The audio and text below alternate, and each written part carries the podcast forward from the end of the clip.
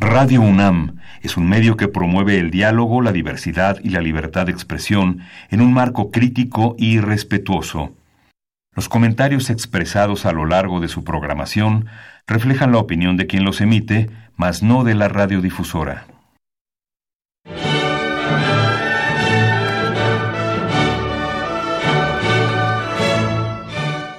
Diálogo Jurídico Derecho, Cultura y Humanismo. Programa a cargo del maestro Eduardo Luis Fejer.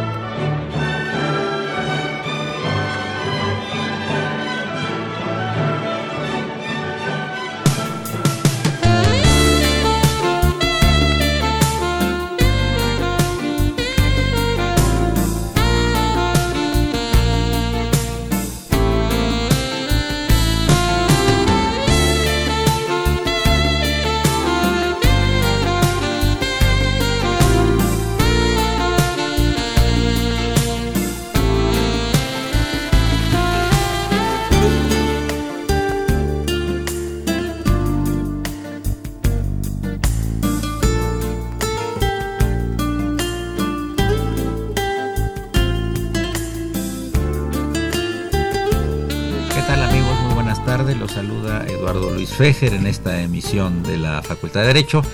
Diálogo jurídico con nuestro lema Derecho, Cultura y Humanismo. Primero, felicitar al padre Cronos porque hoy viene muy relajado, con una música muy bonita, muy bien arreglado, listo para grabar un programa en un rato más sobre Emiliano Zapata, que ya será dado a conocer al público. Y por supuesto, un saludo muy cordial en la cabina a Socorrito Montes está mandando un mensaje Raúl Romero, el niño de la radio, que viene un poquito más tarde aquí a acompañarnos. Pues miren ustedes, yo estuve hace unos días en la sala de profesores platicando y vi una tremenda discusión de la que fui testigo entre el doctor Carlos Quintana Roldán, entre el doctor Oscar Vázquez del Mercado y el ahora doctorando Luis Escobar Aubert, tres distinguidísimos profesores de la Facultad de Derecho. Lo bueno es que no llegaron a las manos porque las discusiones de ellos son exclusivamente académicas. Pero uno de ellos decía, bueno, pero ¿cuál es la diferencia entre las delegaciones que habían antes y la alcaldía? Pues es, una, es una cosa de, de, forma, no de fondo. Entonces levanta la mano Carlos Quintana y suelta y una retaíla de comentarios de lo más interesante. Miren, miren, señores, le voy a hacer una súplica muy atenta. Esto no es un campo de batalla.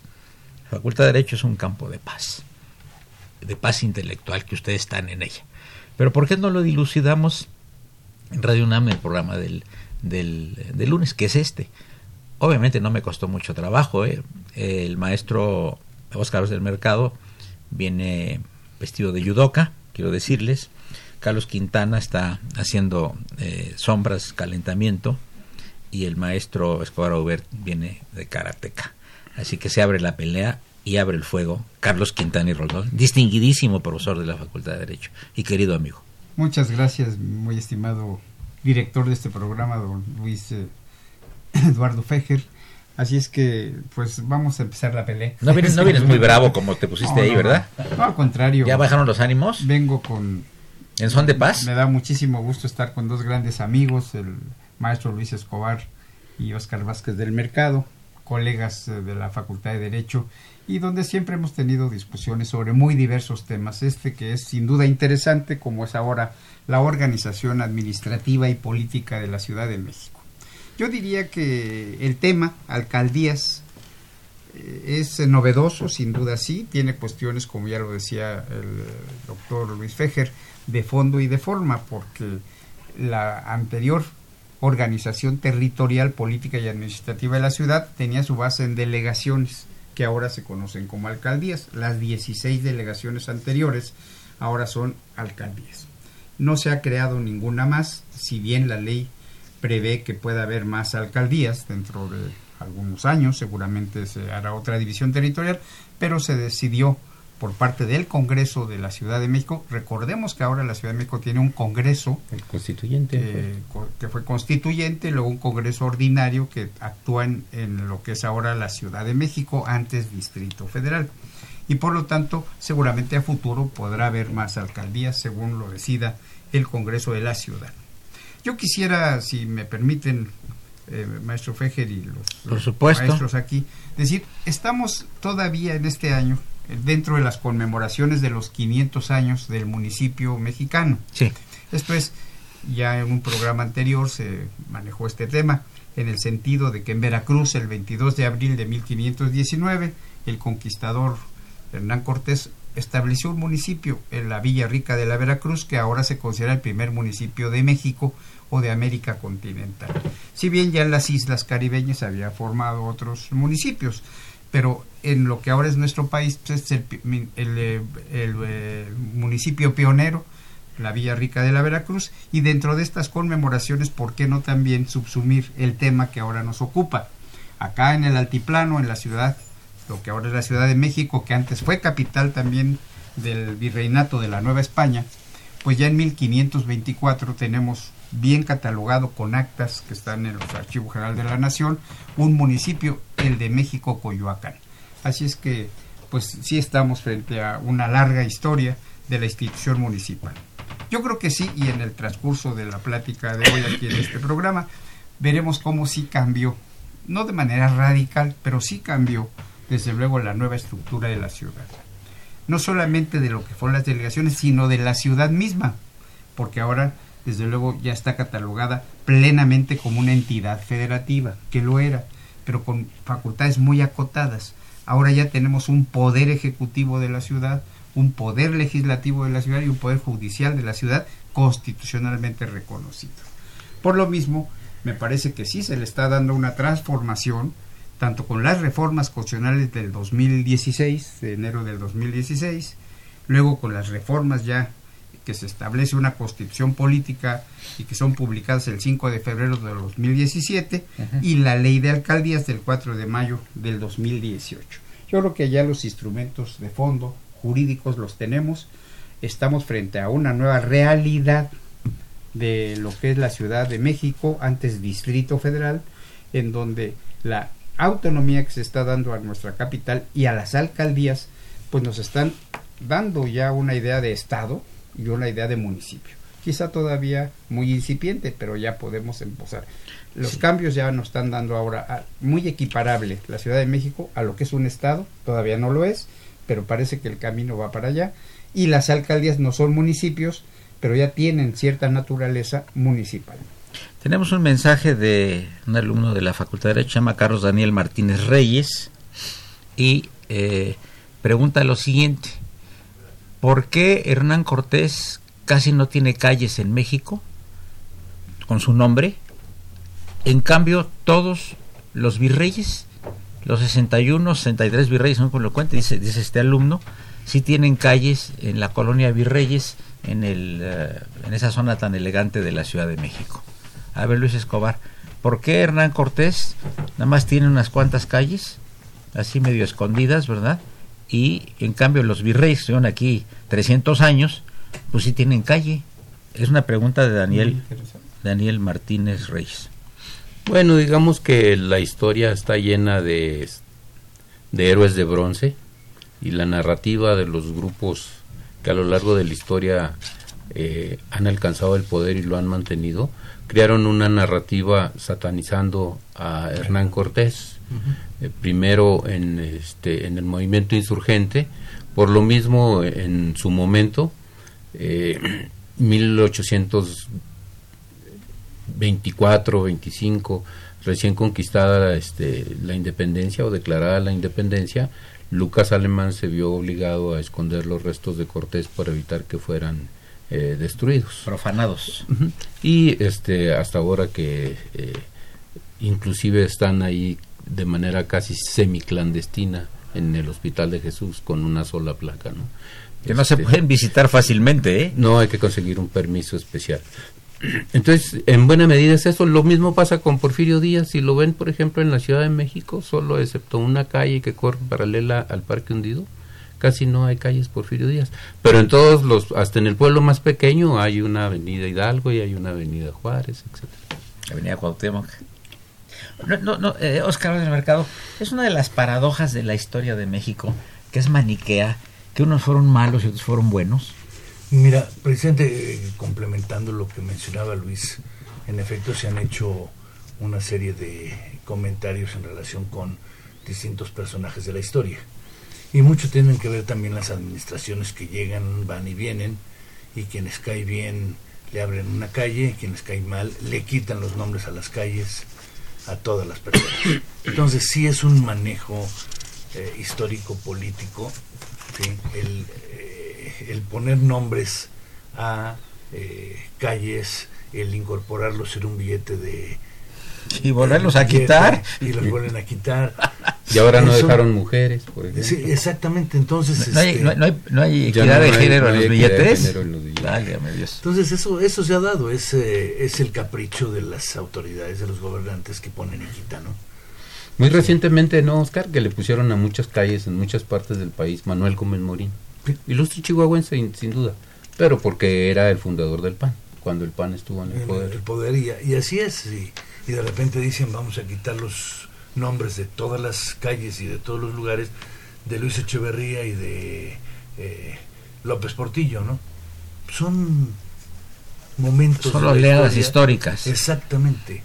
A mí me gustaría que en la, en la segunda parte del programa, que ya estamos terminando la primera parte, nos, nos hablara un poquito Carlos Quintana de estas oleadas, de estas ideas y de este a veces desbarajuste en los nombres de las calles y en la nomenclatura, que tienen que ver con las alcaldías.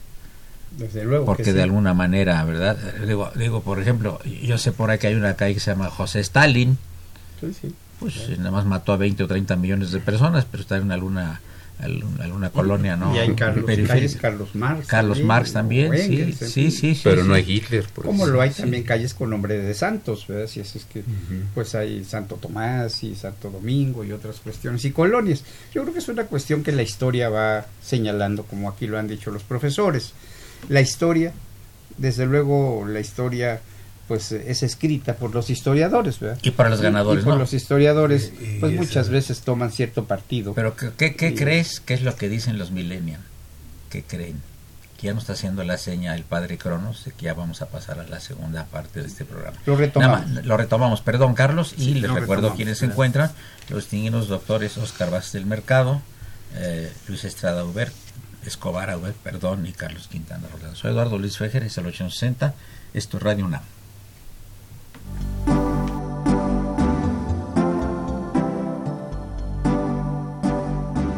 Está usted escuchando Diálogo Jurídico, Derecho, Cultura y Humanismo.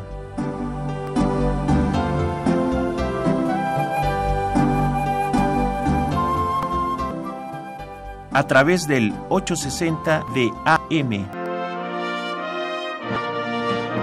El alma mater del cuadrante.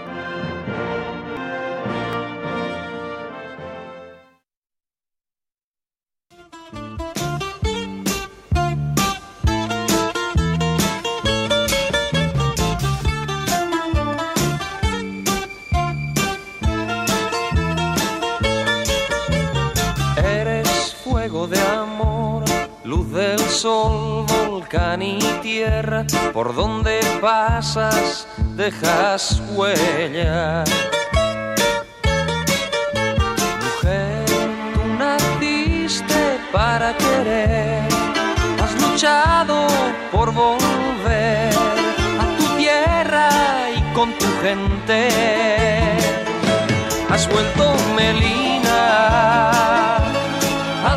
tus manos a ti a Dios que le escuche tu voz. Has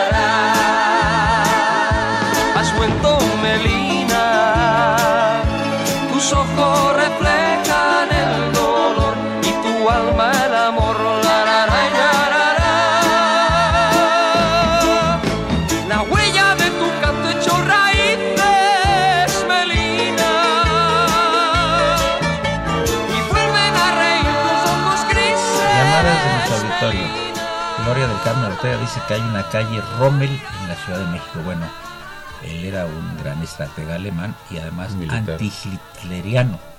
Tan es así que lo optó por suicidarse, por envenenarse, porque lo obligó Hitler. Eh, Harriet Jones, distinguida diplomática, nos habla de la colonia Anzures y dice que, le parece particularmente interesante el programa. Yo le contesto a Harriet, a mí me parece también muy interesante.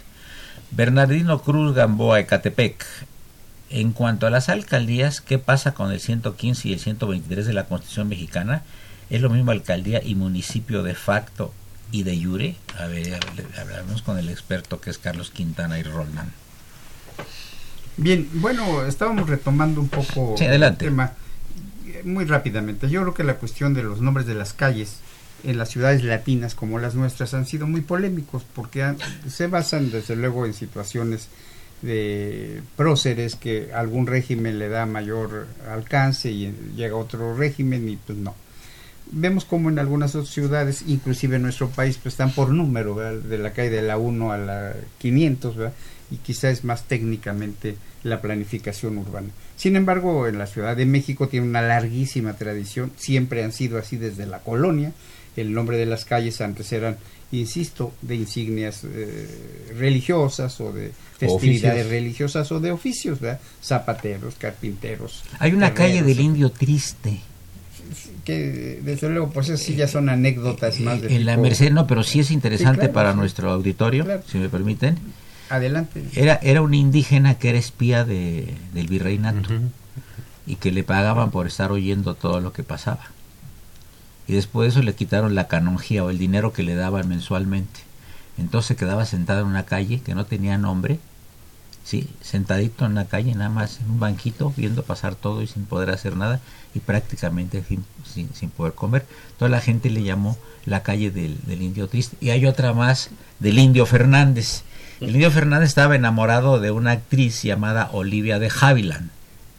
Y entonces vivía en Coyoacán en la misma cuadra y obviamente, no sé por qué, eh, la señora Olivia de Havilland, que estaba exiliada aquí en México, Estados Unidos, como gran actriz que era, y que vivía muy contenta en Coyoacán, pues no le hacía caso a los ramos de flores que le mandaba el indio Fernández y lo que le componía y las serenatas que le llevaba, nunca, nunca le, le hacía caso.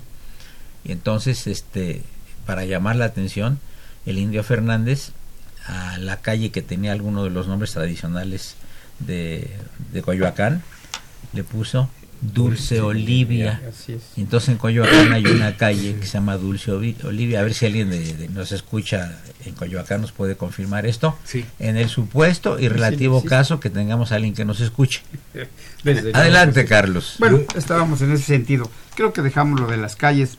Me parece interesante la pregunta que nos hace un, de nuestro auditorio en el sentido de que si es el artículo 115, 123, yo creo que se refiere al 122. El artículo constitucional que nos determina las bases de la organización de la Ciudad de México antes Distrito Federal es el 122 de la Constitución. En el 115 no están contempladas las alcaldías, sino los municipios, que son parte de los estados y que desde luego tienen su propia estructura, presidente municipal, ayuntamientos. Las alcaldías acá son un poco diferentes. Nos suena ya un poco a municipio, pero no olvidemos que hasta 1928 y prácticamente desde la colonia, salvo un pequeñísimo espacio, desde la colonia, me estoy refiriendo desde luego pues desde los siglos XVI, XVII, hubo municipios en lo que ahora es la Ciudad de México y sus pueblos aledaños porque antes Tlalpan, eh, lo que es eh, Tláhuac, los que son más lejanos, pues eran pueblos muy separados de lo que era la capital en sí misma, que vendría siendo lo que ahora es la alcaldía de Cuauhtémoc, más o menos la ciudad. Los demás eran Tacubaya y otros pueblos separados, que ahora son pues ya una conurbación muy espesa. Hasta 28 hubo municipios acá y por un conflicto por la reelección de Álvaro Obregón, y los partidos políticos tuvieron una serie de dificultades entre ellos, se decidió los, los partidos que dominaban los municipios eran los partidos laboristas, que eran contrarios a la reelección de Obregón, y pues se optó por suprimir los municipios y hacerlos delegaciones. Fue una cuestión política y desde 28 para acá pues no se había restaurado la vida municipal Ahora parcialmente se está restaurando con las delegaciones, con las alcaldías que ahora sustituyen a las viejas eh, delegaciones políticas. Yo sí creo que hay cierto cambio de fondo. Para empezar, ahora tenemos un alcalde y un consejo. Hasta antes el alcalde, que el, el, jefe delegacional, primero era de designación, como decía aquí el profesor, era de adedazo del presidente y del jefe del departamento del Distrito Federal en su momento. Después ya fue electo como delegados de elección, lo cual parece una contradicción, por son delegados, son funcionarios de elección, ¿verdad? bueno, eran delegados electos y finalmente ahora son electos por voto popular los alcaldes. Pero frente al alcalde está un consejo de ciudadanos que también es electo, que ahora por primera ocasión son 10 concejales en todas las eh, alcaldías, a futuro va a haber de 10, 12 y 15 según la población de cada una de las alcaldías. Pero como esta era la primera ocasión en que se iba a dar esta elección, pues se decidió por un transitorio que todas las alcaldías tuvieran 10 concejales, se llaman concejales y que sirven de contrapeso a múltiples decisiones del alcalde o alcaldesa. Y son cargos honoríficos. Y desde luego son cargos honoríficos los de los concejales y de esta manera ya tenemos cierto equilibrio. No son un ayuntamiento porque no toman todas las decisiones como el ayuntamiento, pero sí son un órgano que hace un contrapeso a las decisiones unilaterales o unitarias del alcalde. Yo creo que ahí tenemos ya un cambio para empezar, electoral y de funcionamiento de la administración Sí, pública. Una pregunta para Oscar Vaz del Mercado, el señor Jaime David Chávez López, que es nuestro, era nuestro único radio escucha, parece que ya tenemos dos. Le mandamos saludos. Dice nuestro ex único radio escucha. Doctor Oscar Vaz del Mercado. Estoy totalmente de acuerdo en que los cambios fueron de forma y de fondo, pero continúan los vicios y la opacidad en la gestión pública y sobre todo en la práctica. No hacen nada. Siguen los baches, falta de alumbrado, vigilancia, etcétera. Solo en tiempos electorales salen a darle una manita de gato. Oscar Vaz del Mercado, en uso del micrófono. Esa es una circunstancia que viene de muchos años atrás. Pero creo que no, no, Sí. creo que creo que la- Eh, no, el alumbrado no es de la delegación y creo que tampoco de la, de- perdón de la, Sí, de la sí, alcaldía. tiene que ver, sí, sí. El alumbrado sí, y la pavimentación. También. Todo, todo Sí, sí, desde luego. em, Pero no era antes, decía, no, eso depende de sí. lo de Siempre ha dependido de la Ciudad de México y a través de las delegaciones, ahora las alcaldías. Tienen, inclusive dentro de la organización administrativa, hay un departamento de alumbrado, un departamento de tapabaches, no se llama así, sino es de encarpetados, etcétera. Dentro de las de lo que antes era la subdelegación de obras, ahora la Dirección General de Obras tiene todo eso le corresponde a las alcaldías, les corresponde eh, atenderlo. Ahí hay una circunstancia muy especial, otra que, que le corres- que diferencia mucho a los municipios y a las alcaldías es la forma de administrarse. Sí, como bien lo ya lo mencionaban, eh, las alcaldías no están eh, mencionadas en el artículo 115 constitucional, sino van hasta la se quedó en la Constitución de la Ciudad de México. Le- el- la señora Camila Luna, viuda de Croquet, le pregunta al maestro Luis Escobar, al doctor Luis Escobar, a Hubert, si eh, llegará el momento en que alguna delegación pregunta, porque habla de Tláhuac, s- es tan grande que pueda ser dividida en dos, igual que algunas otras. Sí, claro, lo prevé expresamente la Constitución Política de la Ciudad de México, en el que se tiene que pedir opinión a la propia delegación que se va a, a dividir y establece un mecanismo para que así se haga, este, dependiendo en buena medida de la cantidad de habitantes. Ahora- Por ejemplo, si es más de medio millón de habitantes, existe ya la posibilidad y está previsto el mecanismo. Ya. Ahora, por otro lado, de lo que comentábamos hace rato, este, eh, si bien es cierto que el 122 es el que establece la forma administrativa y organización territorial de la Ciudad de México, el 115 sí tiene que ver. ¿Por qué? Y era parte de lo que discutíamos, que decías que estamos ahí en una sesión de kickboxing en la facultad. Muy fuerte. Eh, pareciera ser que nos está pasando como en los estados, los estados libres y soberanos, pero sin embargo vivimos en un régimen centralista. En la Ciudad de México nos está pasando lo mismo. La, por ejemplo, este, en mi opinión y me hago cargo de lo que de lo que digo. Eh, establece en la parte correspondiente que hay actividades que le deja a, estos ayuntamientos. Hay actividades que lo tiene que hacer en coordinación con la Ciudad de México y hay actividades que tiene que hacer bajo subordinación de la Ciudad de México.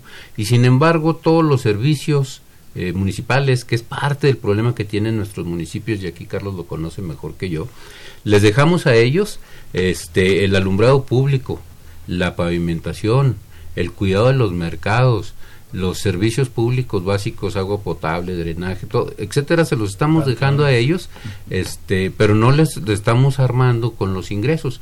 Si bien es cierto que ellos tienen la facultad de proponer su presupuesto de egresos de la Federación. Entonces, lo que eh, para muchos nos preocupa que está avanzando muy lento eh, y que realmente esa parte de que se quiere del cambio eh, jurídico formal en la realidad no se está reflejando o por lo menos se está viendo un avance muy lento.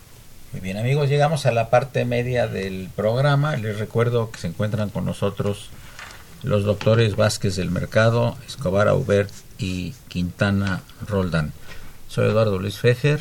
Continúen, es el 860, esto es Radio Universidad. Gracias.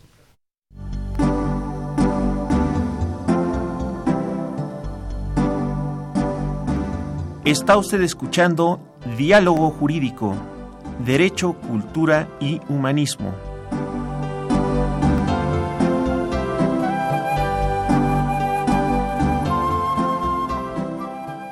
A través del 860 de AM. El alma mater del cuadrante.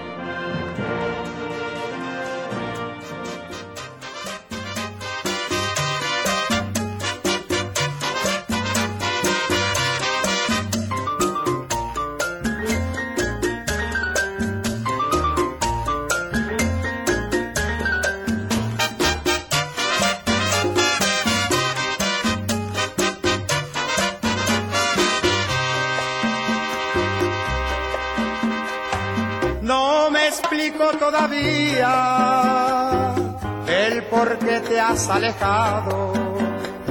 Si bien sabes, vida mía, que eres tú mi adoración.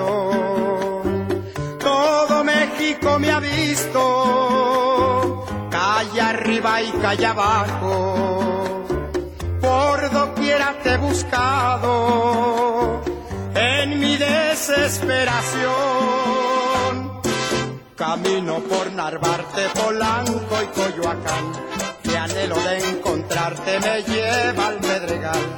Te busco por Guerrero, la Villa y Tizapán, por la colonia obrera y no te puedo hallar, no me explico todavía el por qué tú te marchaste y un papel no me dejaste escribiendo la razón.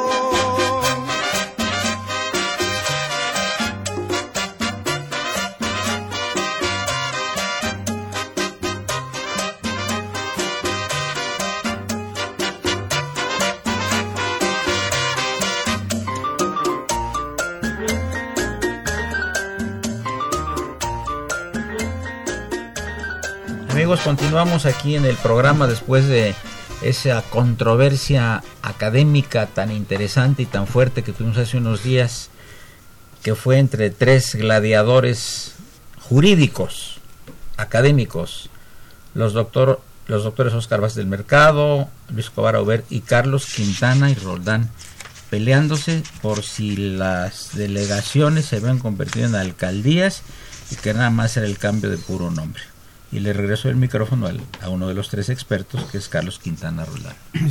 Sí, yo creo sin duda que estamos gradualmente caminando hacia una restauración de la vida autónoma municipal en la Ciudad de México. Yo sí confío en que este es un paso muy importante para restituir lo que fueron las grandes figuras municipales, los eh, grandes impulsos que los municipios dieron a esta región del centro del país y de la capital del entonces virreinato y después república.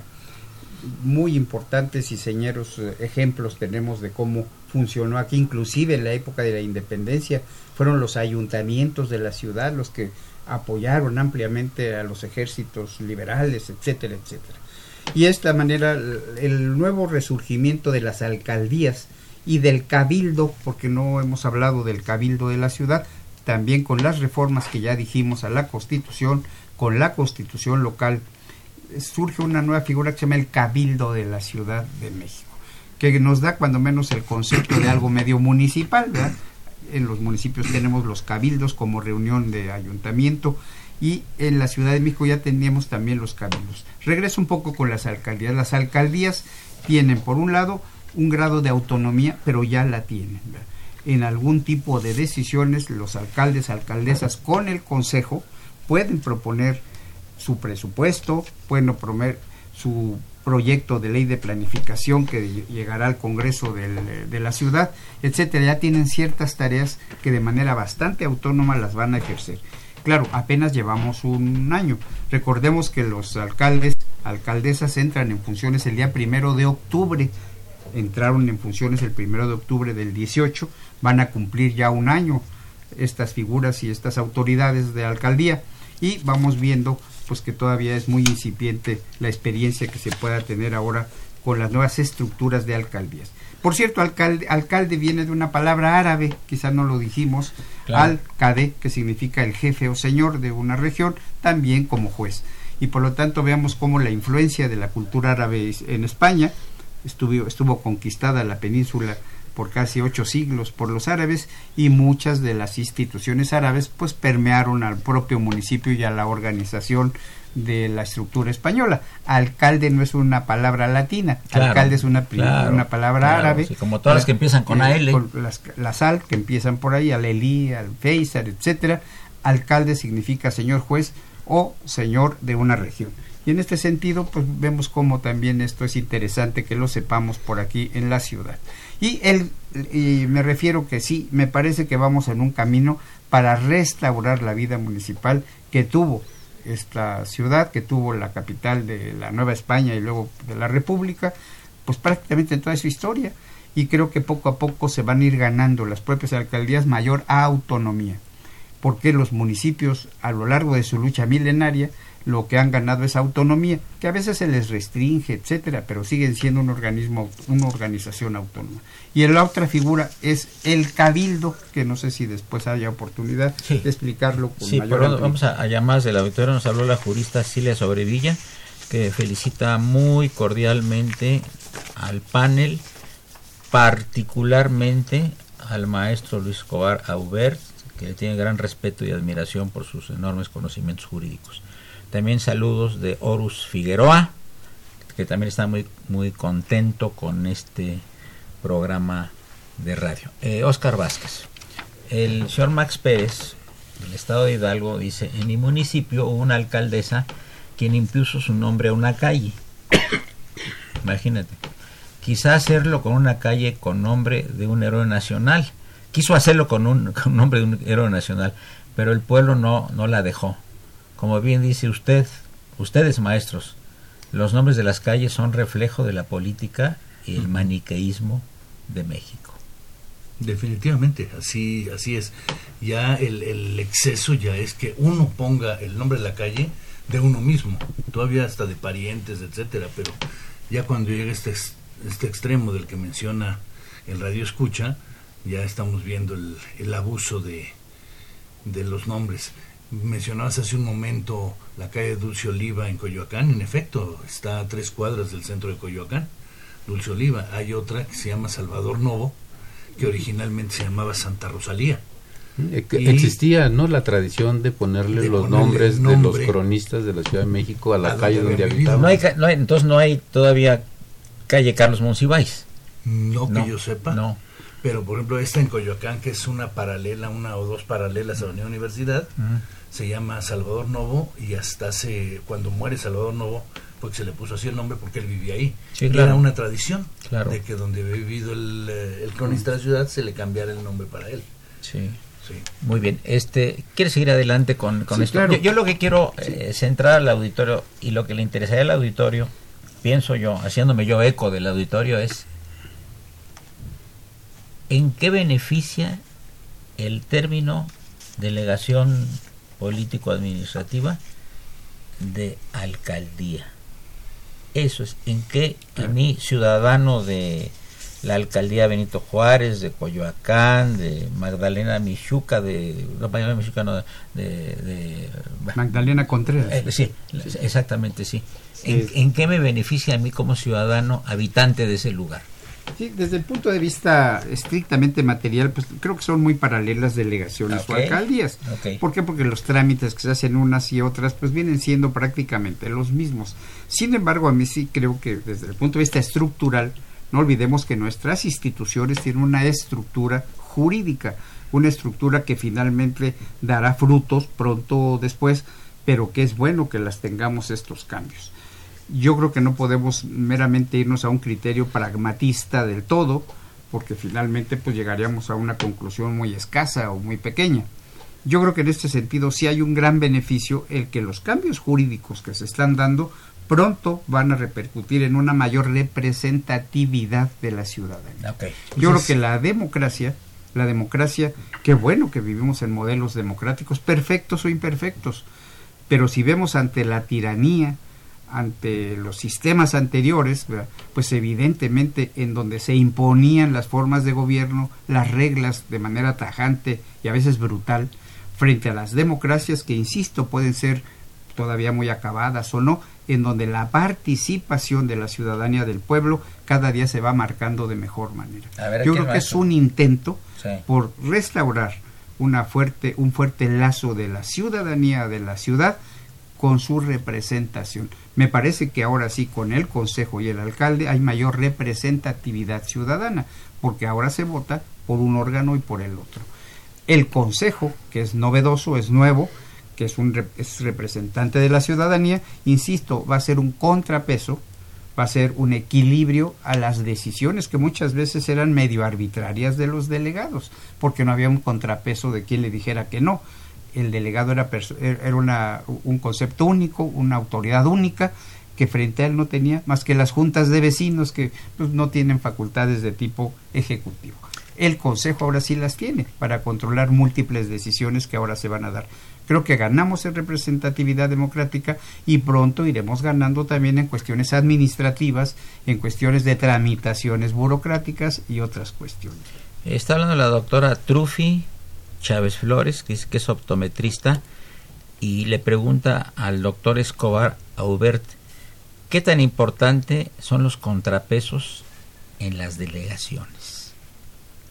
Y si realmente el grupo de personas que están ahí, las 10 personas de las que habla el maestro Carlos Quintana, realmente son un contrapeso, o se impone la personalidad del o la delegada, es decir, del alcalde o la alcaldesa, pero es normal, ¿no? Se- Sí, sí, eh, sí. que Antes tenga- sí, porque tenemos eh, una, digamos, tradición lingüística y oral de muchos años y tenemos- es como decir Distrito Federal, de repente no sale, sabemos que ya no existe el Distrito Federal como tal, sino la Ciudad de México. Por favor, la pregunta de la doctora Trufi Chávez Flores. Yo creo que es muy importante y este los contrapesos tan es así que este se considera en la Constitución que en las elecciones deben de estar representados el 60% por el voto uninominal y un 40% con voto plurinominal y además establece un candado de gobernabilidad del 40%, el que no tenemos en la en la Constitución Federal y además la existencia ya en el seno de los este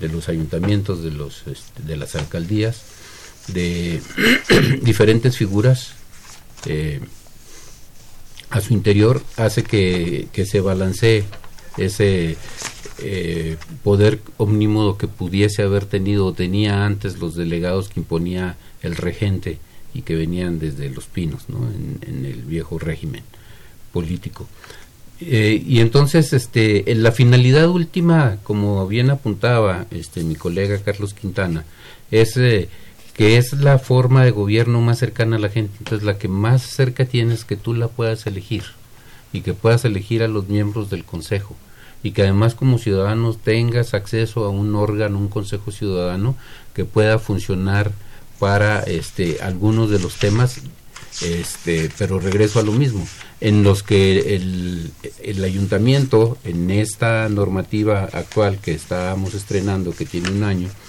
eh, puede ellos este actuar porque insisto hay una parte de facultades que sí les dan, pero inmediatamente lo acotan. Estas las tienes que hacer bajo la con coordinación con la autoridad central. Y estas otras te subordinas. A una pregunta, este, Carlos Quintana, ¿con quién acuerdan los delegados de lo que es el gobierno de la Ciudad de México? Bueno, ellos no tienen un acuerdo subordinado, ellos tienen una serie de planes de trabajo Nada más. y son autónomos para llevar a cabo estos planes. Ah. Pero sí, el cabildo de la ciudad, que es la otra figura novedosa, hay un cabildo de la ciudad donde están integrados, como la, preside en este caso la jefa o en su momento jefe de gobierno. En este caso la jefa de gobierno preside el cabildo de la ciudad donde están integrados los 16 alcaldes o alcaldesas. En este sentido, si hay una vinculación, vemos que los, no es exactamente la vida municipal, pero ya se parece bastante. Vemos que el término cabildo pues es un, es un término muy municipalista el cabildo de la ciudad está constituido por la jefa de gobierno y los 16 alcaldes o alcaldesas. Y ahí se toman cierto tipo de decisiones generales. Los delegados no acuerdan directamente como autoridad subordinada de la jefe de gobierno. Seguramente para coordinar tareas, para coordinar actividades, pues es evidente que lo tienen que hacer. Como los gobernadores vienen a, pues con el presidente de la República, pero no porque sean sus subordinados, sino porque vienen a coordinar cierto tipo de tareas que son conjuntas entre federación, estados y municipios. De igual manera, hay tareas que son comunes para la Ciudad de México y para las alcaldías. Insisto, no son subordinados de la jefatura de gobierno, puesto que son autoridades autónomas electas popularmente por el pueblo. Sí coordinan, sí trabajan de manera eh, coordinada con las autoridades de la ciudad, pero no son sus subordinados. De acuerdo, no. Yo me refería al acuerdo en, los términos en que tú dices. Pero, por ejemplo, si falta presupuesto para la delegación Cuauhtémoc, que quieren hacer una cosa de mayor seguridad, pavimentación, electricidad, etcétera, el delegado a quién acude el delegado acudía al, jefe? jefe de gobierno, ahora los tiene que acudir al Congreso del Estado, al Congreso de la ciudad, perdón, al Congreso de la ciudad, que es quien acuerda las cuestiones presupuestales. Yo estoy de acuerdo en que seguramente van con la jefa de gobierno para explicar pues este tipo de necesidades, pero quien va a acordar la ampliación presupuestaria o en su caso nuevas partidas para este fin es el Congreso, es el poder legislativo y no el ejecutivo quien va a acordar este tipo de cuestiones. Como vemos, ya hay una división de poderes bastante más clara ahora en la Ciudad de México, en donde antes eran órganos nada más, ahora son poderes, ya así lo dice la Constitución, el poder ejecutivo, el poder legislativo y el poder judicial de la Ciudad, de, la ciudad de México. ¿A quién le corresponden estas tareas presupuestarias? Al Congreso. Derecho de réplica, pasando el corte musical a cargo del padre Cronos, que ya está con la guillotina. Un momentito, por favor. Gracias. Sigan escuchando Radio UNAM.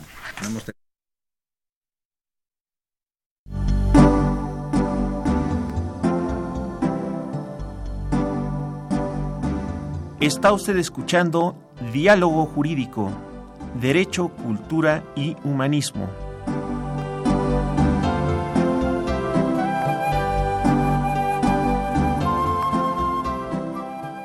A través del 860 de AM. El alma mater del cuadrante.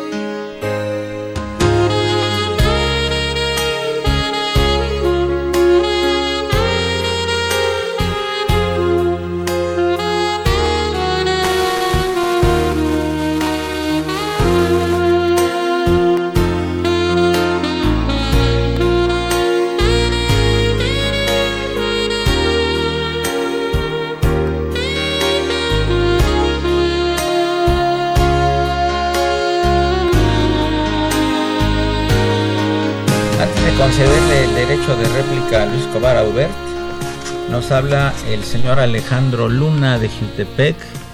Dice, oiga, maestro Fejer, pues, la pelea entre los tres está muy tranquila. Usted dice que vio ahí en la facultad que, que se estaban peleando académicamente muy fuerte y ahí parece que están muy tranquilos.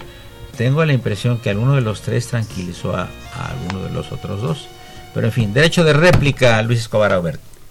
Bueno, eh, yo quería insistir en que las facultades que tienen eh, esta nueva figura de los cabildos en la Ciudad de México es una autonomía acotada, entonces pues ya no hay tal autonomía desde mi punto de vista, puesto que las facultades que le otorgan las otorga en el artículo 53 de la Constitución Política y las establece unas este, con plenitud, digamos, otra en la fracción B de manera de manera coordinada con el gobierno central de la Ciudad de México y la C que es muy clara este en subordinación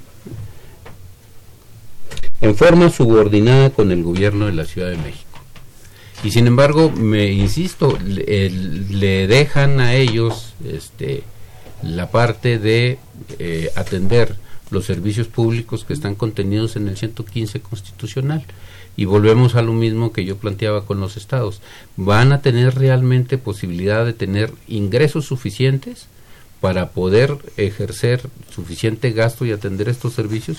¿O como siempre van a depender de que se coordinen con la Secretaría de Movilidad en los temas que se tiene que, que coordinar? con la Secretaría de Medio Ambiente donde se tiene. Entonces es una este, autonomía relativa. Y, todos queremos que sí sean este, autónomas y que sí funcionen y que realmente participen. Por eso quiero ir a otro tema que está en la norma.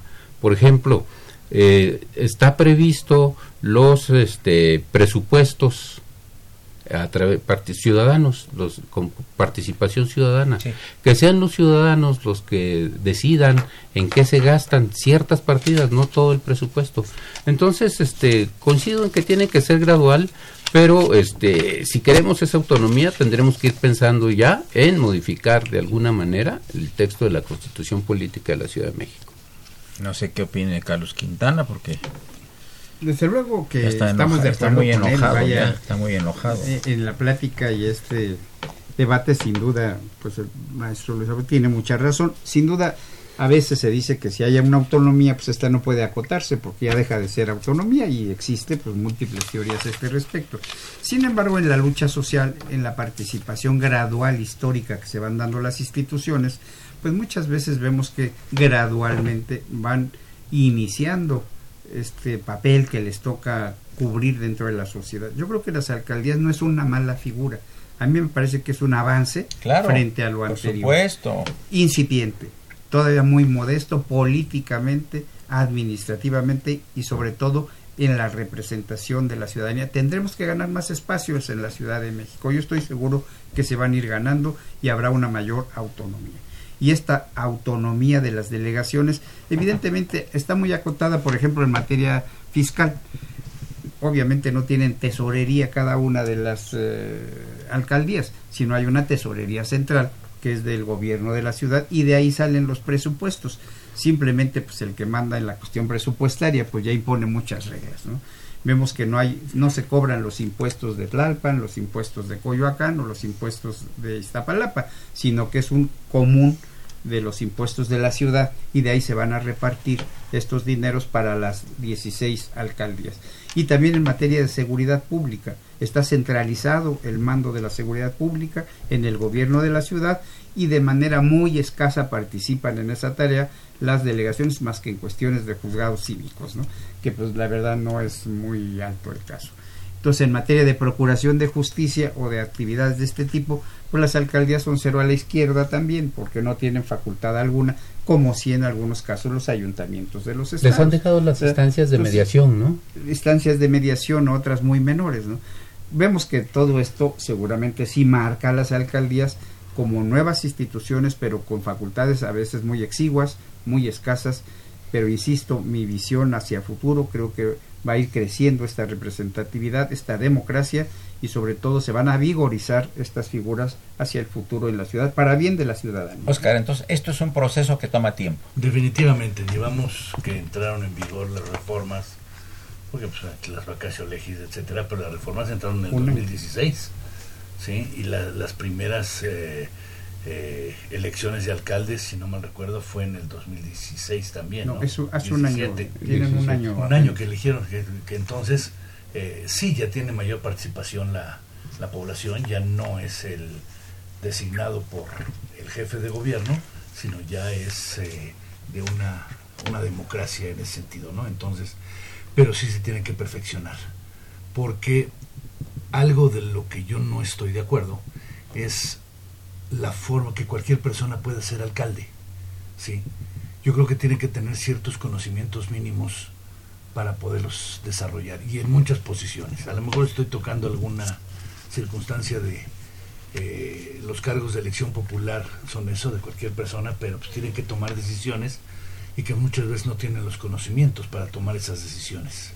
Entonces es algo que también tendría que verse, no nada más en las alcaldías, sino en todos los eh, cargos públicos de elección y todos los cargos públicos. Que ahorita de requisitos traen que 25 años y que vivan seis meses, seis meses antes. Así comenzó la discusión en la mesa en la Facultad de Derecho, porque decían que de repente no se elige a gente idónea, ¿verdad? ¿Te acuerdas? La pelea estaba muy fuerte aquí con Luis. Y ese es un grado de corrupción importante, ¿sí? Claro. Y que ya quieren elevar a, a delito el ocupar un cargo público sin tener los conocimientos. Entonces, espérame, pero están yendo. Pero eso no va contra la democracia, Carlos Quintana, ya para terminar el programa. es una tarea, desde luego, de los partidos políticos, porque normalmente, además, la ley exige que estas candidaturas sean vía los partidos políticos, que para eso están estas otras instituciones, que son importantes para la democracia. Creo que esta es tarea de los partidos políticos, el seleccionar pues candidatos adecuados, precandidatos y candidatos adecuados pero será muy complejo, ¿verdad? Porque desde luego la ley debe marcar un mínimo de requisitos en las democracias y sobre todo porque pues la gente, cualquier gente que tenga derechos ciudadanos podrá aspirar a un puesto público. Y después habrá una serie de requisitos, como ya lo marcaba Luis aquí, una edad de 25 años, desde luego haber habitado los últimos seis meses en la en el territorio de la alcaldía y otras cuestiones de este orden, desde luego tener pues, su registro de, su registro electoral y demás. Pero hay cierto regionalismo por decir, ¿no? Imagínate que un señor que nació en Coyoacán se vaya a la delegación Iztapalapa. Sin duda, pues, bueno, aquí es muy dinámica la, no, es, no es fácil, ¿verdad? La población, no, pero no lo acepta la población, ¿eh? Tienen uno de ellos, ¿no? Pero sí, bueno, marca un mínimo de seis meses de estar habitando en la circunscripción de la alcaldía. La, es muy dinámica, pues muchos nos hemos cambiado con frecuencia de un lugar a otro de domicilio y nos cambiamos de alcaldía o antes de delegación y esto es bien frecuente. Creo que no es un impedimento este el que fuera muy de base. Aunque trae por ahí un candado, fíjate, este ya para terminar, que tú si fuiste este eh, alcalde de Coyoacán, si te cambias de domicilio a la Benito Juárez, ya no puedes ser alcalde de acá por ahí trae ahí algún candidato. ¿De cuál de acá? ¿Del nuevo o a, otra delegación? a otra delegación? fuiste alcalde de Benito Juárez, no puede ser de Magdal, de la... Eso lo quieren incorporar, pero que sí ha habido quienes han ocupado en dos... Pero antes eran delegados. sí, bueno, sí, en fin, claro. Señores, yo quisiera de salida, doctor, eh, si me permite, bueno, pues agradecer la oportunidad de estar en este programa y como siempre pues reconocer al doctor Raúl Contreras Bustamante, nuestro director de la facultad, por seguir adelante con este tipo de ejercicios académicos, de difusión de las ideas jurídicas y desde luego la muy buena conducción de nuestro amigo el doctor don Eduardo Luis Tejer. Y muchas gracias. los colegas que ahora nos acompañaron, Luis, Oscar, muchas gracias. Pues sí, amigos, fue la presencia académica de Oscar Vázquez del Mercado, de Luis Cobara Uber y Carlos Quintana Roldán, los tres distinguidos doctores de la facultad. Eh, el último comentario a cargo de del señor Jaime Chávez, donde él afirma que es el autor de la teoría del sí pero no, dice que en México no se dan Los Chapulines. Y saludamos en cabina la presencia del niño de la radio, Raúl Romero. Y aprovecho para decir que la operación fue de Socorro Montes, la imagen siempre grata del padre Cronos, y asistente de producción, el propio Raúl Romero y Escutia, niño de la radio, a quien estamos saludando. Soy Eduardo Luis Fejer, la mejor de las tardes. Continúen con la mejor estación de México. Esto es Radio UNAM. Muchas gracias. La primera vez. ¿Qué tal amigos? Soy Rafael Acosta, baterista fundador de Los Rojos del Ritmo y quiero invitarlos a que sigan escuchando Radio UNAM. El amor.